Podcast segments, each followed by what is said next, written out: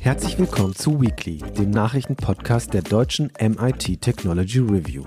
Darin wollen wir jede Woche Nachrichten aus Technik und Wissenschaft einordnen, um einfach besser zu verstehen, was hinter der Nachricht steckt. Und jetzt geht es los mit Weekly. Hallo und herzlich willkommen. Mein Name ist Andrea Hofrichter und ich bin Redakteurin bei der Technology Review und sitze hier heute mit meinem Kollegen Wolfgang Stieler zusammen, um die Themen der Woche zu diskutieren. Hallo Wolfgang. Hallo Andrea. Genau, wir wollen heute über folgende Themen sprechen. Hat KI eine Art menschliches Bewusstsein? Ein Forschungsteam hat kürzlich im Fachblatt Nature eine Studie dazu veröffentlicht, genauer gesagt eine Art Checkliste für Bewusstseinsanzeichen von KI. Welche Kriterien die Forschenden da genannt haben und wie sie damit aktuelle Systeme einordnen, dazu gleich mehr. Das zweite Thema heute kommt aus dem Bereich Biologie, Medizin und bezieht sich auf eine aktuelle Studie im Fachblatt The Lancet. Überspitzt gesagt geht es um Zellen mit Ohren. Ein Team der ETH Zürich hat insulinproduzierende Designerzellen gentechnisch so verändert, dass sie auf Musik reagieren. Also wenn zum Beispiel der Queen-Hit We Will Rock You läuft, schütten diese Zellen Insulin aus. Wie genau das funktioniert und warum das Prinzip vielleicht künftig nicht nur für Diabetiker interessant sein könnte, klären wir gleich. Einen Tipp der Woche haben wir wie immer ebenfalls im Programm und das ist eigentlich ein Doppeltipp. Es geht um ein Buch und einen Podcast und beide haben das gleiche Thema, nämlich äh, die Herausforderungen und Wendungen, die die Einführung von Tastaturen in China nach sich gezogen haben. Vorab noch kurz ein Hinweis für alle, die noch mehr spannende Themen, Themen hören wollen. Ähm, können, die können einfach mal auf der Heise Online-Seite stöbern. Da gibt es viele Podcast-Formate zu entdecken, auch tagesaktuelle Formate. Und wir empfehlen natürlich unsere eigenen anderen TR-Podcast-Formate neben dem Weekly. Das ist der Deep Dive und der Unscripted mit Themen von Achtsamkeit über Bahnfahren in Europa bis hin zu chemischer Umweltverschmutzung mit PFAS und natürlich mit vielen interessanten Persönlichkeiten aus Wissenschaft und Politik. Nun aber zum ersten Thema. Es geht also um die Frage, ob künstliche Intelligenz ein Bewusstsein hat. Also ich kann mich erinnern, dass wir hier schon öfter gesessen haben und über den Begriff Intelligenz erstmal äh, diskutiert haben. Und das ist ja auch schon gar nicht trivial. Und jetzt geht es äh, um das Bewusstsein. Ähm, auch ein Begriff, den man vermutlich erstmal definieren muss. Und ein recht großes Forschungsteam, ich meine 19 Menschen waren beteiligt aus Informatik, Philosophie und Physik, haben dazu jetzt im Fachblatt Nature eine Art Checkliste veröffentlicht, also Kriterien, die eben darüber Auskunft geben können, ob KI Anzeichen von Bewusstsein zeigt. Wolfgang, du hast dich da ja mal reingelesen. Wie sind denn die Forschenden an den Bewusstseinsbegriff herangegangen und was für Kriterien haben sie da ermittelt? Ja, reingelesen ist wirklich ein gutes Stichwort, weil das Paper hat 120 Seiten. Ah, ja, ja. also ich muss zugeben, ich habe es noch nicht komplett gelesen. Ähm, ja, um die Frage zu beantworten, vielleicht ein kleines, muss ich vielleicht ein kleines bisschen ausholen.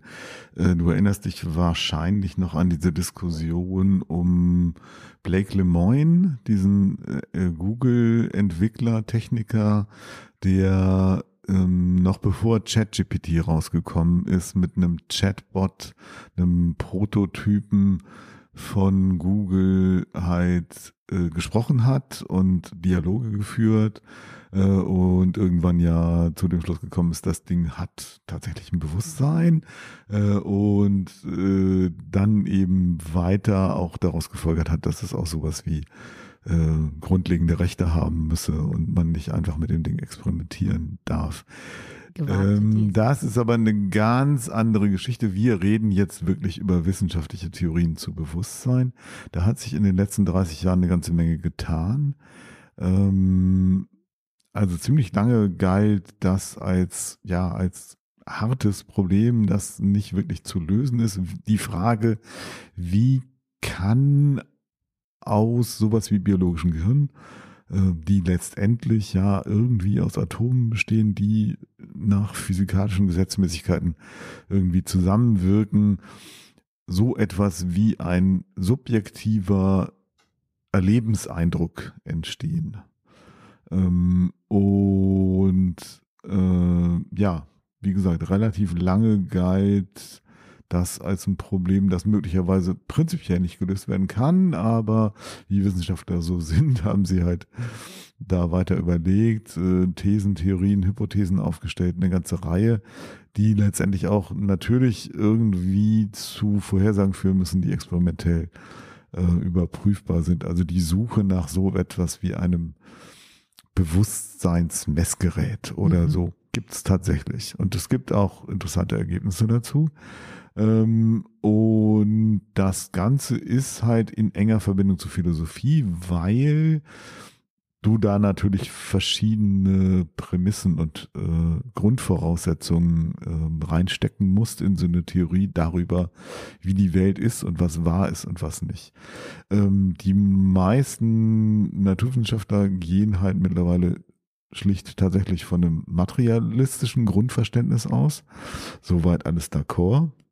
Also gehen davon aus, dass es nicht sowas wie einen göttlichen Funken gibt, nicht sowas wie Leib-Seele-Dualismus, was Descartes ja irgendwann mal so postuliert hat. Also, dass es einfach was Körperliches gibt und daneben gibt es was Seelisches. Das eine hat mit dem anderen wenig zu tun, wobei du dann halt die Frage beantworten musst, wie, warum die unsterbliche Seele trotzdem in einem lebenden Körper lebt und wenn der Körper stirbt, sie dann den Körper wieder verlässt. Aber davon mal ab und es gibt auch noch die Panpsychisten, ähm, die haben da nochmal einen ganz anderen Blick drauf. Also wir gehen auch erstmal davon aus, Materialismus ist okay, d'accord. Und die, die äh, Autoren von dem Paper haben da aber nochmal einen weiter eingeschränkten äh, Ansatz gewählt. Die gehen von äh, etwas aus, was im weitesten Sinne als Computational Functionalist ähm, Theorie bezeichnet werden kann. Also das ist auch, ein, wenn man näher hinguckt, wieder ein ganzer Sack voll Theorien, ja. aber die haben zwei Sachen gemeinsam. Das erste ist eben dieses Funktionalistische, das heißt, sie gehen davon aus, dass Bewusstsein irgendeine Funktion hat.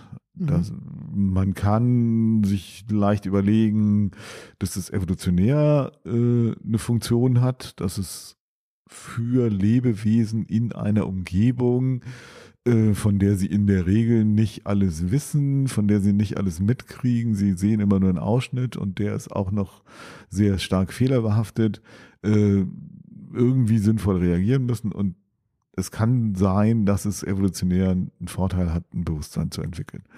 Ähm, da hängen dann auch wieder eine ganze Reihe von Folgerungen dran, aber also zum Beispiel, ob es wirklich, wirklich nur ein höheres Bewusstsein für höher entwickelte Säugetiere gibt oder ob grundsätzlich alle Lebewesen über sowas wie ein Bewusstsein verfügen.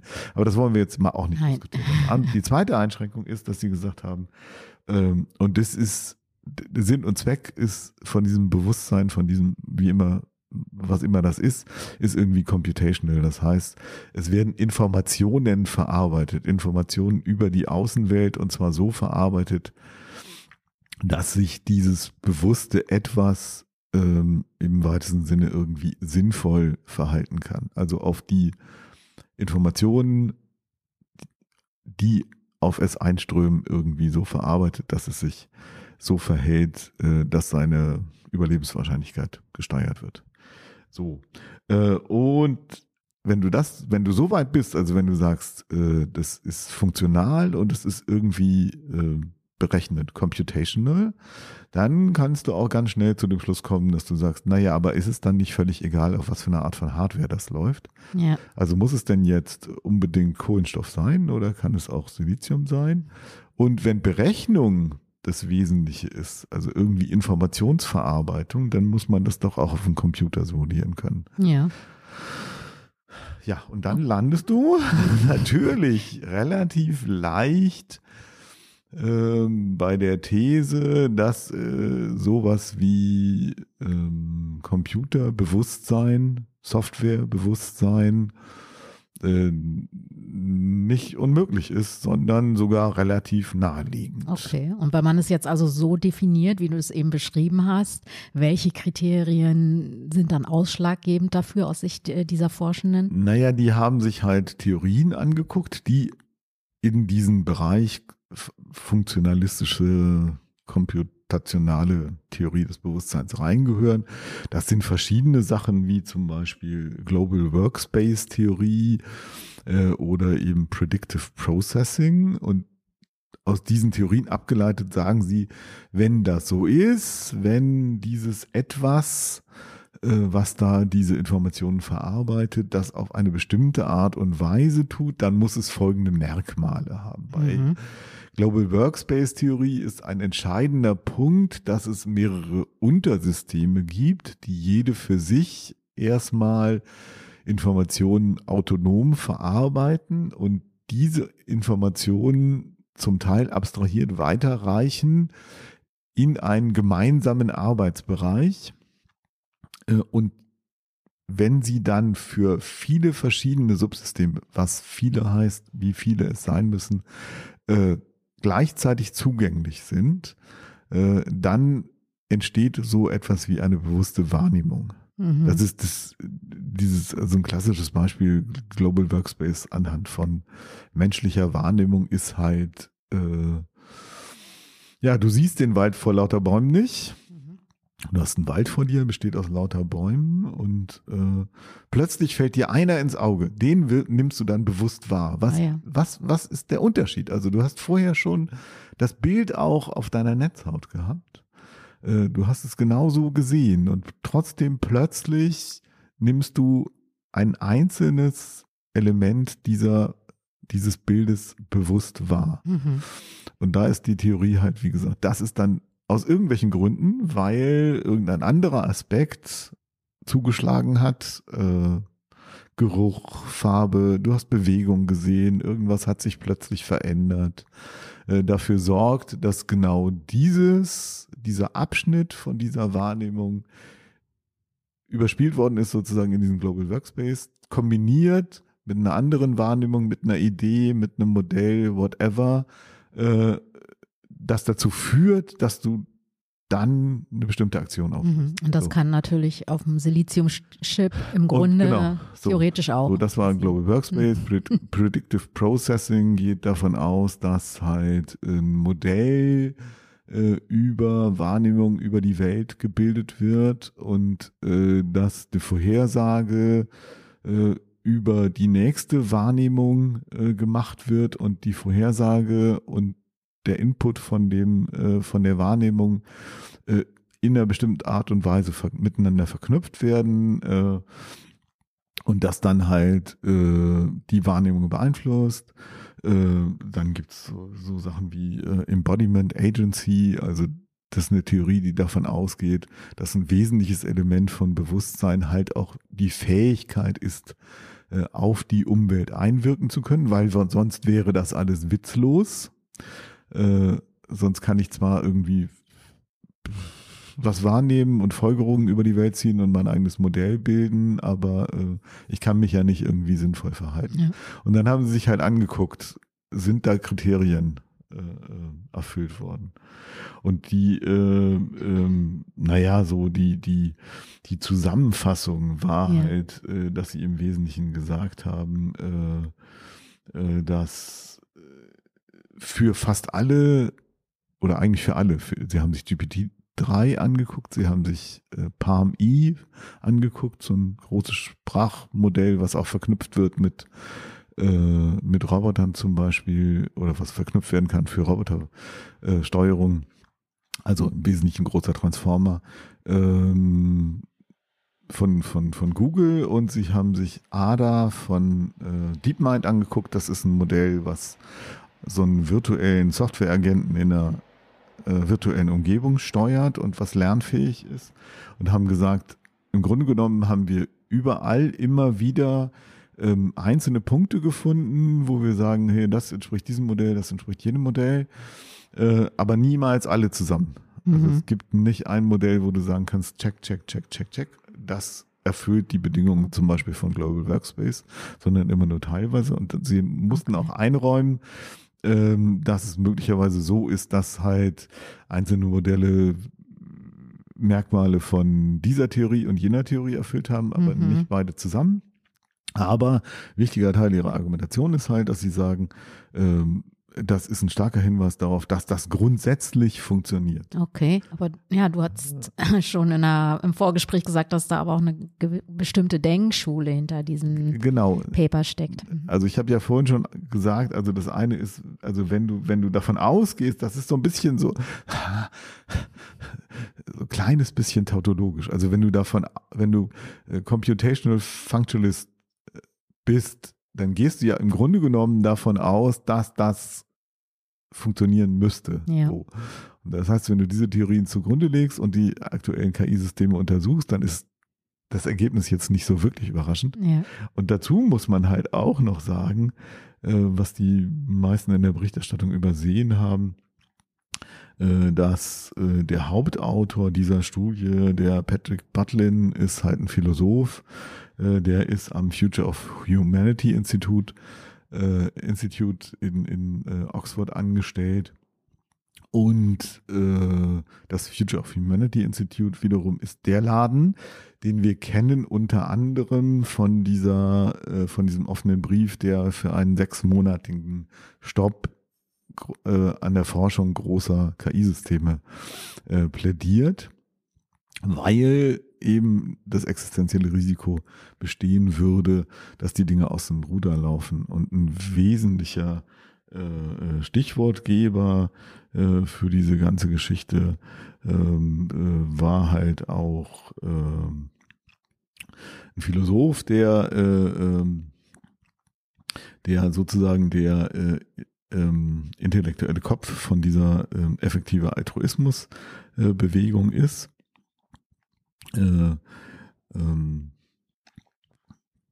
diese Bewegung äh, geht eben davon aus, dass äh, eine der existenziellen Risiken, das heißt äh, ein Risiko dafür, dass die Menschheit ausstirbt, Nick Bostrom heißt der Mann, mhm. der Name ist mir gerade ja. nicht eingefallen, ja. äh, ähm, darin besteht, dass eine KI außer Kontrolle gerät. Ja, so. okay. Also da arbeitet der Mann schon ziemlich lange dran.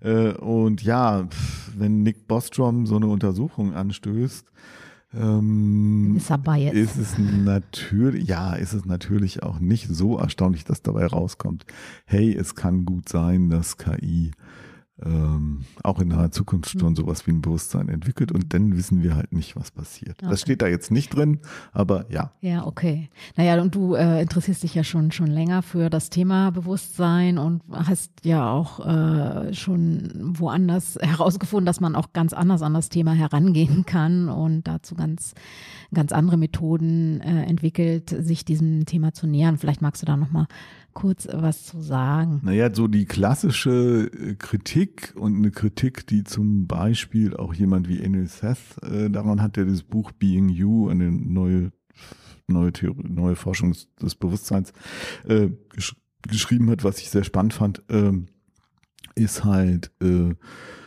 ähm, die Frage, ja, braucht man jetzt wirklich keine Lebewesen dafür? So mhm. und äh, ähm, ja, es gibt Leute, die, die äh, Philosophen, die eher meiner, meiner, meiner Meinung nach, ich bin ja kein, kein richtiger Philosoph, ich lese ja nur was über Philosophie, yeah.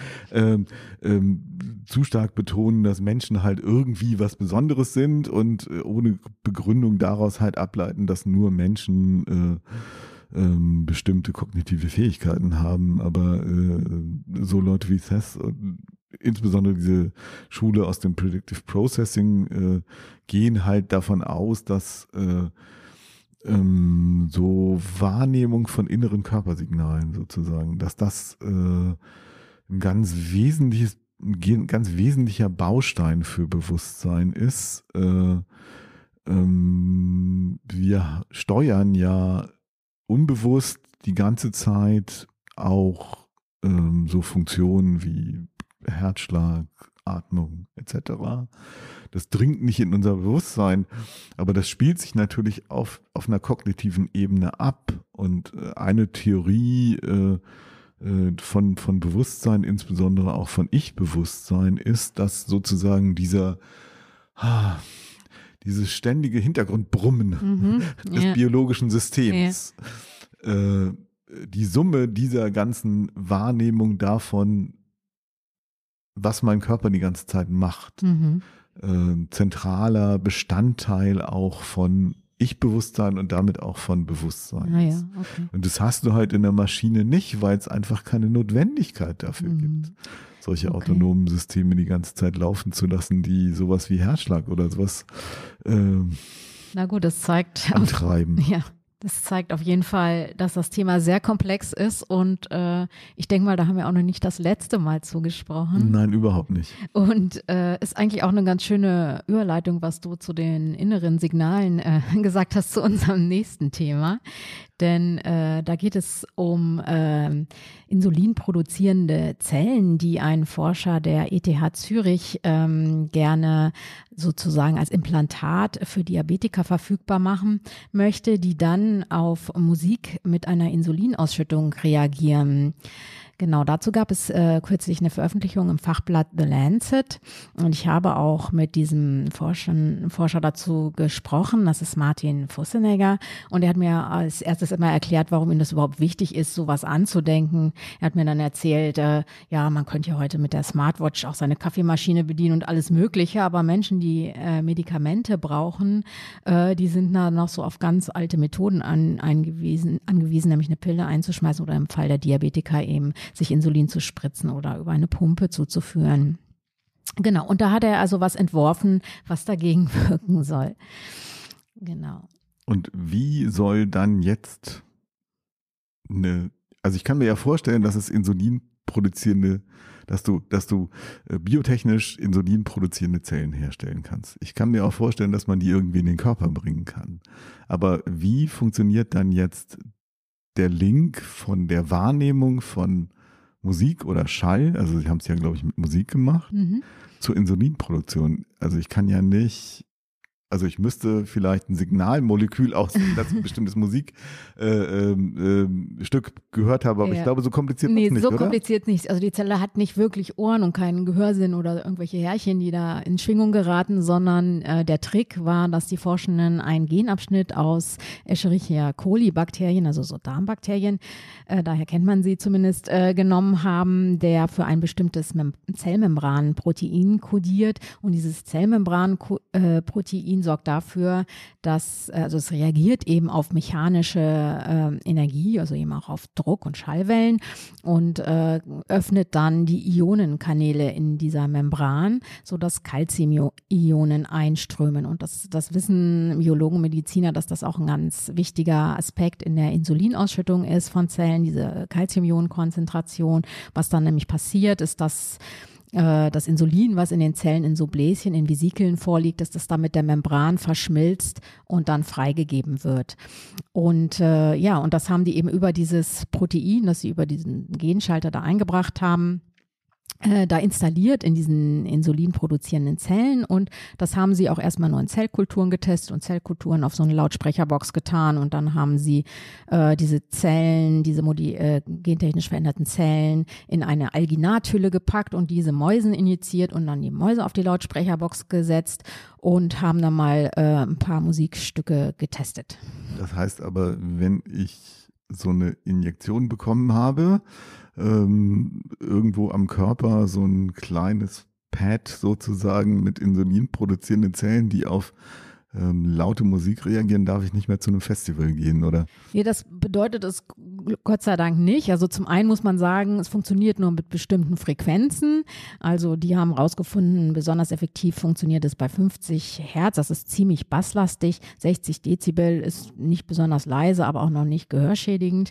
Äh, bei, bei diesen beiden äh, Größen funktioniert es besonders äh, gut. Also ähm, funktioniert zum Beispiel sehr gut bei We, We Will Rock You, hatte ich ja glaube ich schon gesagt, oder We Are the Champions von Queen und äh, weniger gut bei für Elise, einem Klavierstück von, von Beethoven oder Gitarrenmusik. Also da gibt es schon Unterschiede und sie haben aber auch getestet, was du eben meintest mit diesen Umgebungsreizen. Diese Mäuse haben sie dann auch mal frei rumlaufen lassen und da ist halt gar nichts passiert und sie haben also festgestellt, die Schallquelle muss wirklich auf diese Zellen auch ausgerichtet sein damit da Insulin produziert wird. Und ähm, der Martin Fusseninger hat gesagt, also, dass da unabsichtlich was ähm, Austritt ist, äh, nah, ist nahezu ausgeschlossen. Hinzu kommt auch noch, diese Zellen brauchen ungefähr vier Stunden, um Insulin immer nachzuproduzieren. Das heißt, wird nur eine bestimmte Menge freigesetzt. Die Gefahr, dass das zu einer zu einer gefährlichen Ausschüttung von zu viel Insulin kommt, ist damit eigentlich äh, nicht gegeben. Aber sowas müsste natürlich systematisch getestet werden, wenn das wirklich dann ähm, in der medizinischen Anwendung an Menschen äh, funktionieren soll. Kann man denn das erwarten? Soll es weitergehen in Richtung Medikament für Menschen? Auf jeden Fall. Also äh, die Forschenden sind jetzt auf der Suche nach Unternehmen, die in, investieren wollen in klinische Studien. Sie sagen auch, dass wenn so etwas funktioniert, das nicht nur für Diabetiker interessant sein könnte, sondern für alle therapeutischen Proteine, die man eben durch einen schlauen Trick von außen, deren Freisetzung man eben stimulieren kann. Sie haben das auch schon mit Lichteinwirkungen hinbekommen und mit Akupunkturnadeln, die einen elektrischen Reiz setzen. Da haben sie einen, einen anderen Mechanismus genutzt. Da findet dann so eine kleine Elektrolyse dann da in diesen Zellen statt und dann findet die Insulinausschüttung statt. Also es gibt verschiedene Ansätze, die alle sehr spannend sind. Ähm, ja, sie haben auch sogar eine Brennstoffzelle äh, entwickelt, die sich auch implantieren lässt und die aus Blutzucker dann die elektrische Energie eventuell für solche Systeme bereitstellen könnte, wenn sie denn elektrische Energie brauchen könnte mir aber vorstellen, dass die Zellen nicht beliebig lange oder diese, äh, ja, diese Vesikel dann nicht besonders lange im, im, im Körper halten. Also wahrscheinlich werden die noch irgendwann abgebaut, oder?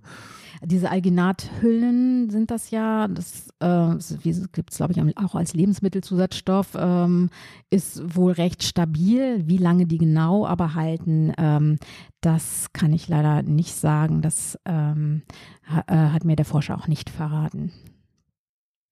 Genau. Aber da äh, ist es sicherlich auch ein Thema, das äh, noch was nach sich äh, ziehen wird. Denn also die sind wirklich da busy in ihren Erfindungen. Also das war, was ich eben genannt habe, dieses elektrische, das mit Musik und, und die Brennstoffzelle, die mit Blutzucker funktioniert, das waren jetzt alles Publikationen aus dem letzten halben Jahr. Also ähm, da wird man sicherlich noch die eine oder andere Nachricht bekommen aus äh, von der ETH Zürich zu diesem Themengebiet. Genau. Ähm, kommen wir noch zum Schluss des Podcasts zum Tipp der Woche, wie immer.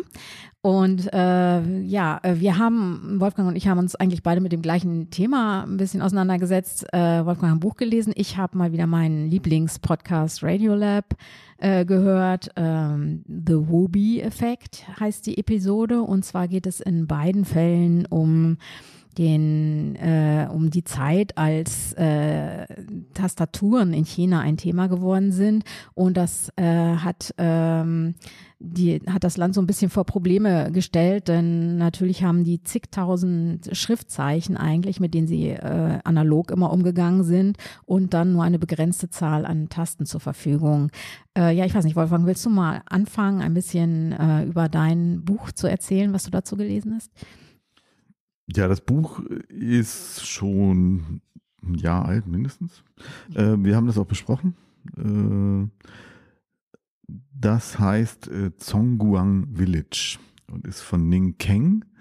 Ähm, und ist halt dann äh, letztes Jahr auf Englisch rausgekommen, hat den Untertitel Tales from the Heart of China's Silicon Valley äh, und äh, ist sehr wohlwollend in Wired damals besprochen worden, habe ich gedacht, das schaue ich mir doch mal an. Und es geht um Zhongguang. Das ist ein Vorort, ein Viertel relativ weit draußen von Peking. Ähm, mir sagte das überhaupt nichts. Aber da ist halt ähm, der Kern äh, vieler chinesischer IT- und Computerfirmen entstanden. Und zwar noch schon beginnend in den 60er Jahren, weil das halt als Forschungssatellitenstadt äh, ursprünglich entworfen worden ist. Äh, ja, und dieses Buch schildert halt beginnend äh, in, den in den 60er Jahren ähm, die Entwicklung dieser Unternehmen, wie zum Beispiel Lenovo, die man ja mittlerweile kennt, die irgendwann halt die PC-Sparte äh, von IBM übernommen haben oder auch Huawei, jetzt halt viel in der Diskussion bei der Frage 5G-Infrastruktur, Spionage etc. Mhm. und so weiter. Mhm. Und natürlich auch ein bisschen was dann über Shenzhen und die neue Generation von, von Startups und so. Ja, also der Podcast, er startet in den 70ern und äh, da geht es, äh, da haben Reporter einen, einen Forscher interviewt, der also staatlich finanziert wurde und der eben diese Ruby-Methode äh, entwickelt hat, diese Schriftzeichen, diese unzähligen auf die Tastatur zu bringen, indem er wirklich versucht hat, die in kleine Einheiten zu zerlegen und dann da Wiederholungen zu finden. Und äh, da ist also erstmal die Anzahl explodiert, dann hat es wieder eingedampft und hat da also eine Methode entwickelt, die dann auch an chinesischen Schulen äh, Vorschrift geworden ist, dann aber wieder ersetzt worden. Ich fand das auch super spannend, dass da also offenbar hunderte Methoden entwickelt worden sind, wie man ähm, wie Chinesen eben diese Nat Tastaturen belegen können. Und äh, am Ende hat sich dann wohl die phonetische durchgesetzt, was auch wieder dazu geführt hat, dass eben diese ganzen regionalen Besonderheiten so ein bisschen verloren gegangen sind.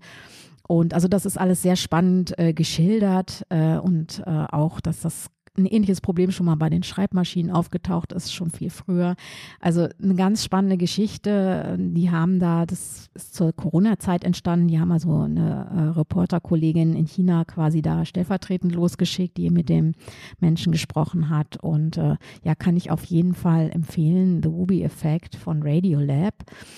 Ähm, aber ich sehe auch gerade, Wolfgang hat da noch eine ja, aber Seite. Vielleicht, vielleicht kannst du noch mal äh, kurz erzählen, was die, was die wesentliche Idee ist. Also wie kriegt man aus europäischen Tastaturen, Computern äh, chinesische Schriftzeichen? Wie?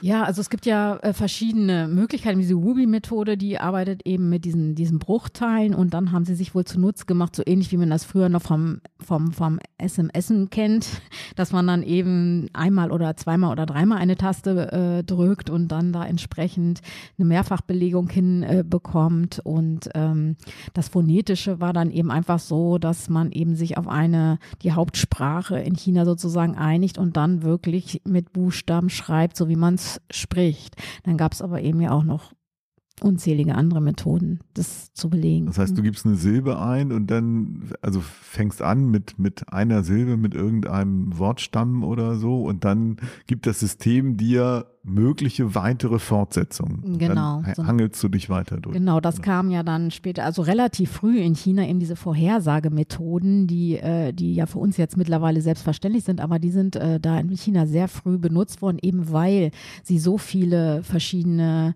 Sachen da möglichst komprimiert ausdrücken mussten und es sehr, sonst sehr komplex geworden wäre. Ja, es ist an dieser Stelle immer wieder spannend zu sehen, wie ähm, ja, äh, politische und wirtschaftliche Rahmenbedingungen dann sozusagen auch die weitere technische Entwicklung ähm, mit beeinflussen, dann aber wieder auch spannende Nebeneffekte haben, mhm. wie zum Beispiel eben die äh, sehr frühe Entwicklung von diesem Vorhersagesystemen. Es war halt so, steht auch in dem Buch, äh, dass äh, ja 1984 gab es ungefähr 110.000 Computer in ganz China. Also roundabout 100.000, sagen wir 100.000 mhm. Computer in, in, in ganz China. Und die meisten davon, also der große, überwiegende äh, Anzahl von denen war halt von IBM. Ne? Ja. Also das fing da vorsichtig schon an mit dieser Ping-Pong-Diplomatie zwischen äh, China und den USA, eine vorsichtige Öffnung. Äh, also die haben auch vorher sich schon Rechner beschafft und äh, ein sehr aktiven und großen Forschungszweig auch vor allen Dingen äh, militärisch gehabt. Äh, Rechenzentren, die Simulationsrechnungen zum Beispiel für die Atombombe gemacht haben, was auch, ähm, also für die chinesische Atombombe, was auch ähm, ein wesentlicher Erfolgsfaktor gewesen sein soll, zumindest nach der offiziellen Darstellung dafür, dass China äh, auch relativ schnell diese Atombombentechnologie entwickelt hat. Und dann gab es ja aber zu der Zeit eben auch erste vorsichtige Versuche mit privaten Unternehmen tatsächlich ähm, auch ähm, ja, sich zu entwickeln, Geschäfte zu machen, auch Technologie zu entwickeln und so den Fortschritt zu befördern.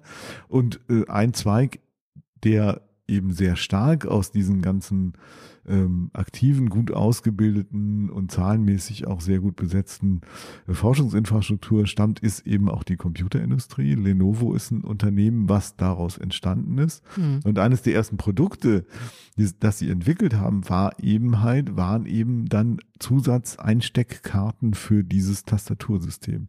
Also du brauchst zwei Sachen. Du brauchst natürlich einmal eine Software, die relativ schnell diese Tastaturanschläge auswertet und dann eben die Vorhersage macht, aus was für eine, was für ein Schriftzeichen, was für ein äh, Wort daraus dann resultiert in Chinesisch. Und dann brauchst du natürlich auch irgendwas, was das Ding dann auf den Bildschirm zaubert. Also eine spezielle Art von ja, Fond für die Grafikkarte. Und diese Karten haben sie entwickelt äh, und da gab es, die waren natürlich nicht die einzigen, die das entwickelt haben, aber Lenovo hat dann halt äh, äh, wann war das jetzt hier? Äh, 1987 haben sie dann sozusagen den Jackpot gezogen. Also man musste dann als, als Unternehmen, was halt in der Anfangszeit quasi geduldet wurde, auch nicht immer, aber mehr oder weniger geduldet, aber äh, nicht völlig freie Hand hatte, wie das halt normalerweise in, in, im Kapitalismus ist.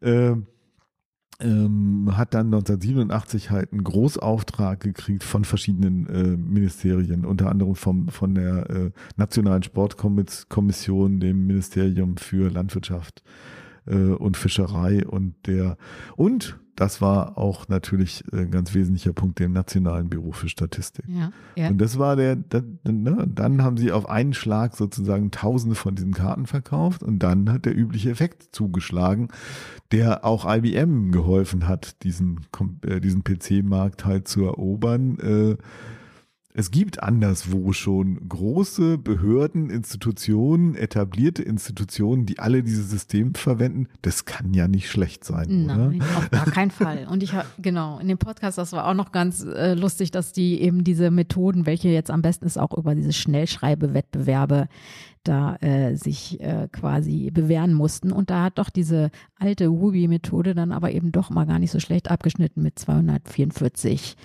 Characters per Minute oder so. Also ganz, ganz ordentlich, ganz ordentliches Geklappere war da zu hören im Podcast. Ähm, genau, also den auf jeden Fall eine Empfehlung und äh, aber auch nochmal eine Botschaft an euch, liebe Zuhörerinnen und Zuhörer, Zuhörer. Falls ihr Empfehlungen habt für Serien, Bücher, Spiele, Podcasts oder andere Medien, die neu oder irgendwie noch nicht zu diesem, zu dem Ruhm gekommen sind, den sie eurer Meinung nach verdienen, dann schreibt uns doch eine Mail an info at technology-review.de oder hinterlasst euren Tipp auf unseren Social Media Kanälen und äh, ja, wir sind auf Facebook, Instagram, X, LinkedIn und TikTok, die üblichen Verdächtigen. Und äh, ja, uns beiden bleibt nur noch uns zu verabschieden, eine wunderbare Zeit zu wünschen und wir sagen auf Wiederhören. Bis zum nächsten Weekly. Tschüss.